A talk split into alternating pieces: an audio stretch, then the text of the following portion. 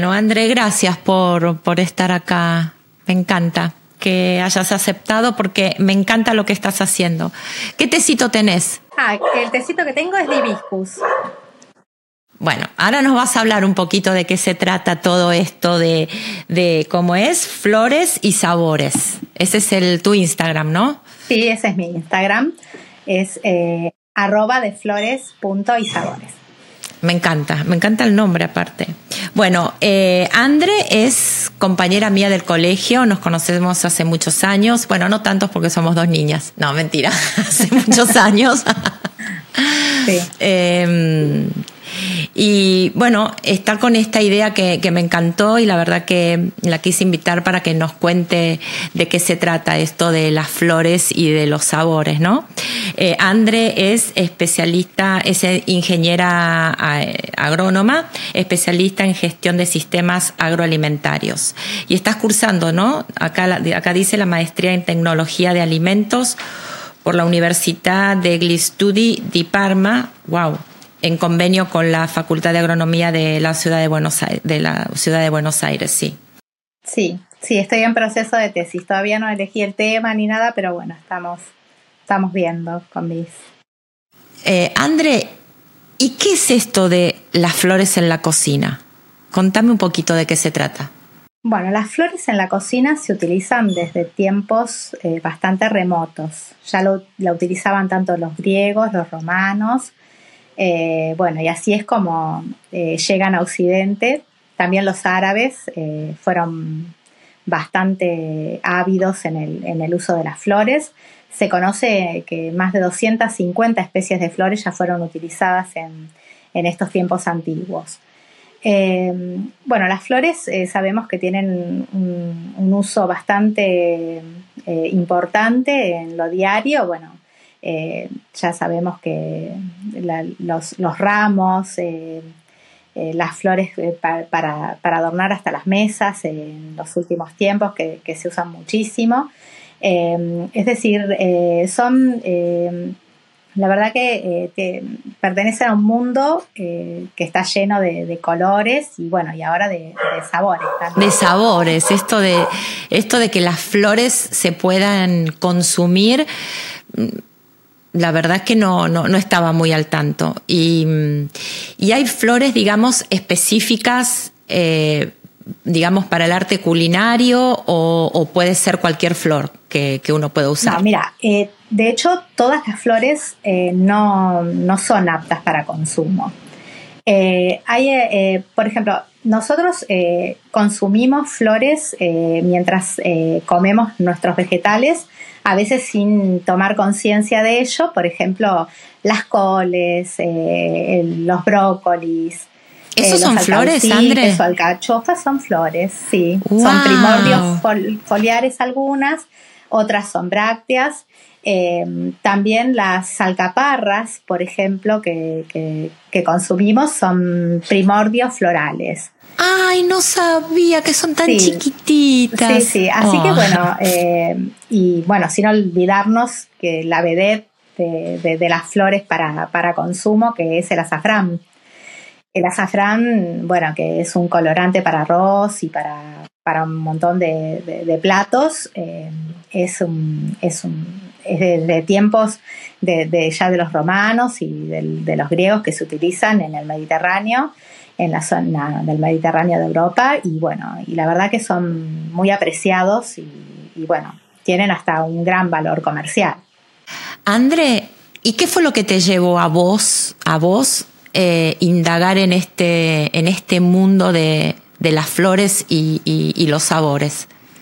Eh, bueno, mira, eh, mi profesión, bueno, sabes que tiene que ver mucho con, el cultivo y bueno, pero antes de, ser profesional, eh, yo siempre estuve en contacto con el jardín. Mi mamá, bueno, es una gran inspiradora que era una green finger porque plantita que, que traía de cualquier lado, la plantaba y le explotaba. Ibas a los dos o tres días y decías, mamá, esto es lo que lo que plantaste el otro día que estaba todo medio marchito y sí, la verdad que tenía unas manos muy, eh, muy, muy, muy especiales para, poder, para su jardín.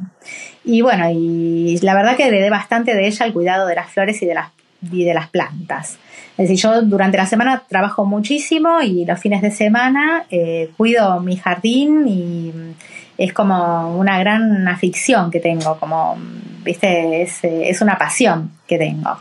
Eh, traigo plantas eh, de, cuando viajo también por mi trabajo, a veces traigo algún gajito eh, y bueno, o, traigo alguna, algún bulbito, he, traído unos lilium de Mendoza, por ejemplo, que eh, que, los traje por, porque me choqué trabajando bueno en un, en un vivero y qué sé yo, y bueno, y lo traje.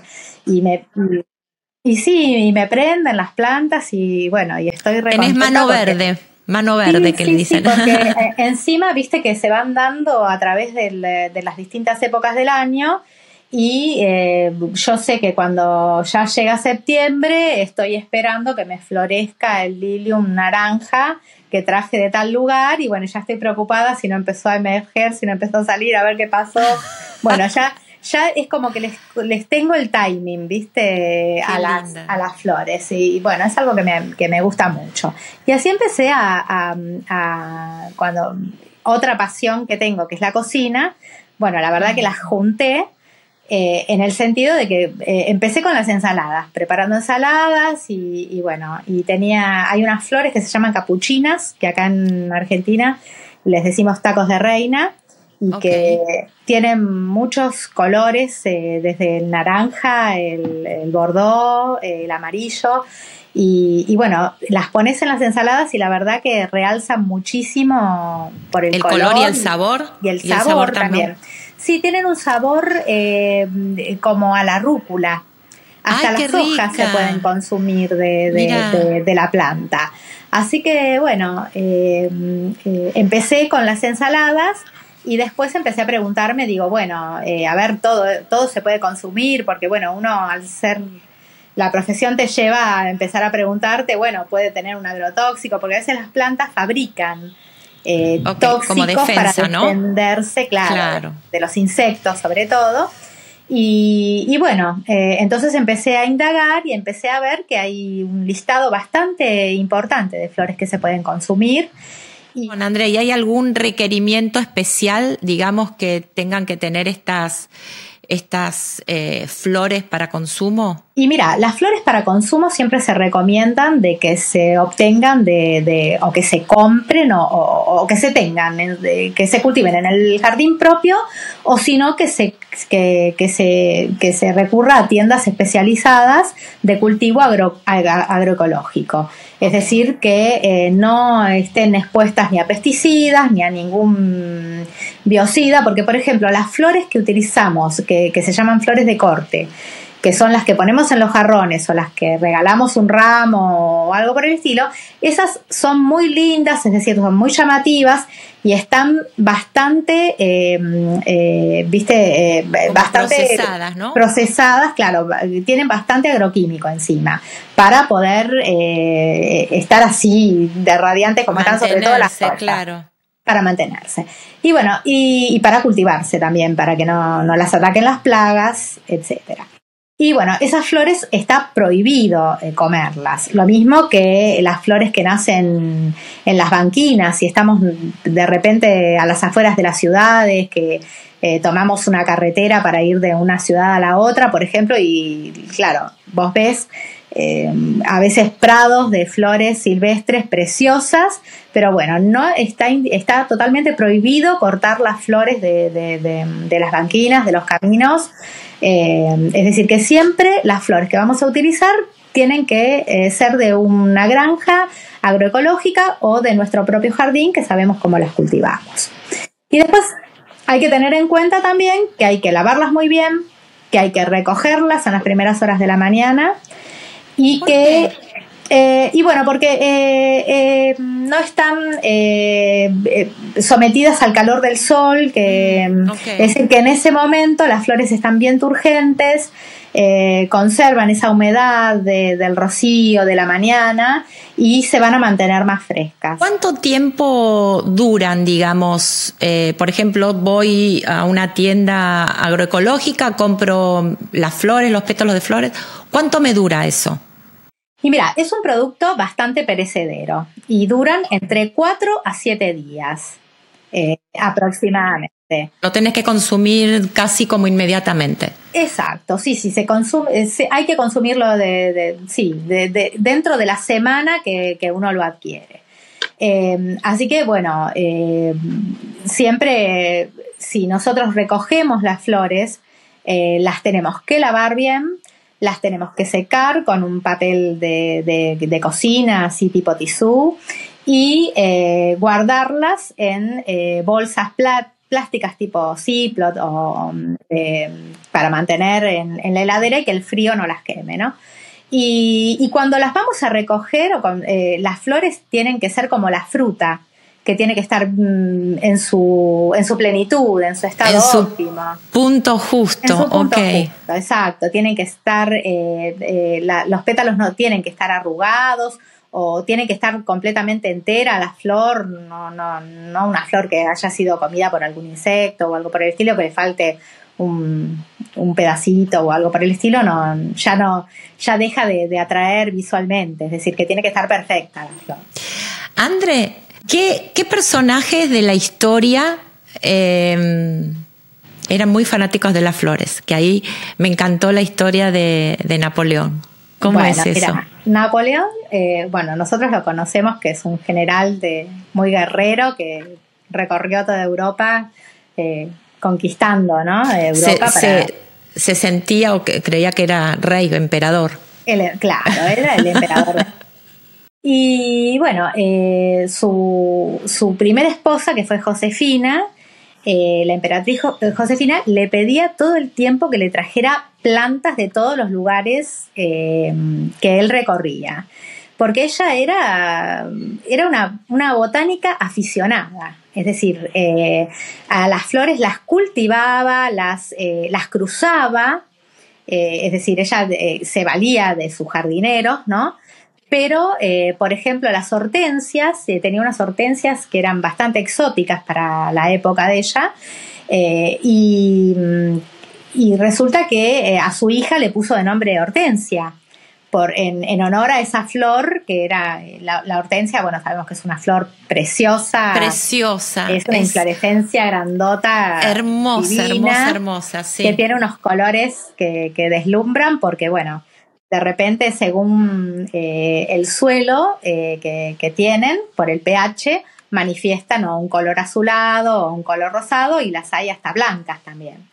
Y bueno, Josefina eh, hasta tenía un, botánico que, dibujaba, es decir, ella nos dejó un legado de, tener su jardín de rosas en su palacio de la Melmesón, que cultivaba rosas muchísimas, las cruzaba y es al día de hoy que en Francia eh, todas las rosas que se cultivan eh, se, las debemos a, Josefina por, por, los cruzamientos que hizo con, con, las flores. Así que una gran aficionada. Y la segunda esposa de Napoleón, que fue la emperatriz María Luisa, le encantaban las violetas, era muy fanática de las violetas. Le gustaban, a, eh, Napoleón le gustaban todas las chicas que le gustaban las flores y las plantas. flores, Y bueno, eh, la verdad que ella hasta, hasta escribía las cartas eh, de color violeta. Ah. La vajilla, la, toda tuneada así de color violeta. violeta va con las flores de violeta, muy decorada con, todas esas flores, eh, los vestidos bordados eh, con, pequeñas violetas, eh, el color lo utilizaba mucho, era una fanática. Y, bueno, a lo largo de la historia, bueno, yo no quiero dejar de nombrar a la reina Victoria, es decir, la época mm. victoriana fue la, época de gran auge del cultivo de, las flores. De las flores. Eh, de, comenzar a, regalar ramos y armar buquet de flores y, que sean como si fuera un regalo, un presente. Eh, fue gracias a ella. Eh, sí, se desarrolló bastante en la época victoriana. Y ella utilizó cuando se casó eh, una corona de flores naturales en vez de utilizar ¡Ay, qué linda! así que la verdad que era una gran aficionada a las flores y las amaba realmente. Me encanta, me encanta porque las flores son hermosas y el hecho de, mm, además de proveernos la belleza visual y también lo que implica, ¿no? Em, emocionalmente que te regalen flores. Eh, también nos está dando esta, este atributo alimenticio. Las, eh, yo estaba leyendo el reporte que me trajiste, las vitaminas, todo lo que contienen las, las flores, ¿no? Sí, sí, las flores eh, tienen, bueno, muchos pigmentos que son las que le dan el color eh, que son flavonoides y esos, esos pigmentos contienen bastantes vitaminas, eh, vitamina A, vitamina C. Eh, todo lo que tiene color en la cocina siempre es muy beneficioso para la salud. Por ejemplo, los carotenos que tienen las, las zanahorias y bueno, todos, todo ese grupo de pigmentos aportan siempre los antioxidantes, que, que, son los pigmentos eh, de color eh, violáceo, que están presentes también en muchas frutas, en, las en los frutos rojos, por ejemplo, eh, en los arándanos, que son tan buenos a veces para nosotras las mujeres para las infecciones urinarias, Ay, el jugo de arándanos, y el juguito de cranberry acá, son los que realmente le dan riqueza a, a, ese tipo de productos como, como ser los jugos y las y las flores también, bueno, que lo llevan. Tienen las vitaminas eh, y, y, los pigmentos que son los que realmente nos aportan eh, nutrientes. Exacto. Y además eh, que tienen muy bajo poder calórico, entonces, bueno. Buenísimo. para mantener la silueta. Y, nos viene muy bien para, para nuestra ah, silueta. Andre, ¿y mm, qué combinación de flores nos podés recomendar para hacer un tecito, por ejemplo, para compartir un té con té? Bueno, mira, por ejemplo, eh, hay un té negro eh, combinado con, muchos pétalos de flores que, lo, que por ejemplo, yo lo, compro en, en, el gato. El gato negro es, un, es una casa de té de Buenos Aires que está en la avenida Corrientes y Rodríguez Peña, que es una herboristería. Y que vos consumís, eh, podés sentarte a tomar el, té y podés comprar. Así que ahí hay una mezcla que se llama mezcla de flores que no, eh, no, nunca especificó, es decir, qué flores son. Qué flores tenía, pero bueno, tiene pétalos de flores, tiene unas flores azules, eh, tiene jazmín porque cuando lo saboreas, eh, así que eh, ese té de mezcla de flores es muy, es la verdad que es muy rico. Pero a su vez también tenemos otros té, otros, otras, otras flores con las que podemos hacer infusiones. por ejemplo, hoy elegí la lavanda, el té de lavanda, que es, la lavanda es una de las flores que a mí más me gustan y que, bueno, los europeos la conocen también como espliego y mm, eh, es un legado de los romanos hacia nosotros, el, romero, la lavanda, el orégano. Eh, de todas podemos, eh, podemos consumir y podemos hacer té con todas esas flores. la lavanda, bueno, tiene tanto propiedades en sus flores como, como en las hojas. Así que, eh, por ejemplo, si podemos eh, dar una recetita de, hacer un té de lavanda, una infusión, eh, en un litro de agua que hierva bien a borbotones, en nuestra mano más o menos, como para tener una idea de cantidades, ponemos una mezcla de flores y de hojas de lavanda y las ponemos a hervir apagamos el fuego, lo dejamos infusionar unos 7, 10 minutos aproximadamente, lo colamos y podemos tomar una taza de ese té que nos va a beneficiar, por ejemplo, para... eh, es, muy bueno para, conciliar el sueño. La, lavanda nos ayuda a descansar y a relajar. Y como nos ayuda a relajarnos, también eh, relaja los músculos eh, del sistema digestivo, del aparato digestivo. Entonces es muy buena cuando tenemos algunos cólicos o algunos dolores de estómago. Eh, siempre eh, a mí me, gusta recomendar que nos tomemos una infusión. Es, como en todo, no tiene que ser súper abundante. Ni cuando ponemos las flores para, para hacer un plato, que no invadan los aromas y los sabores y nos tapen otros, ni tampoco en las cantidades si nos vamos a tomar un té. Por ejemplo, ahora que nos estamos tomando un rico té, eh, yo me estoy tomando el té de hibiscus, me tomo una taza, ¿entendés? Es una taza por día.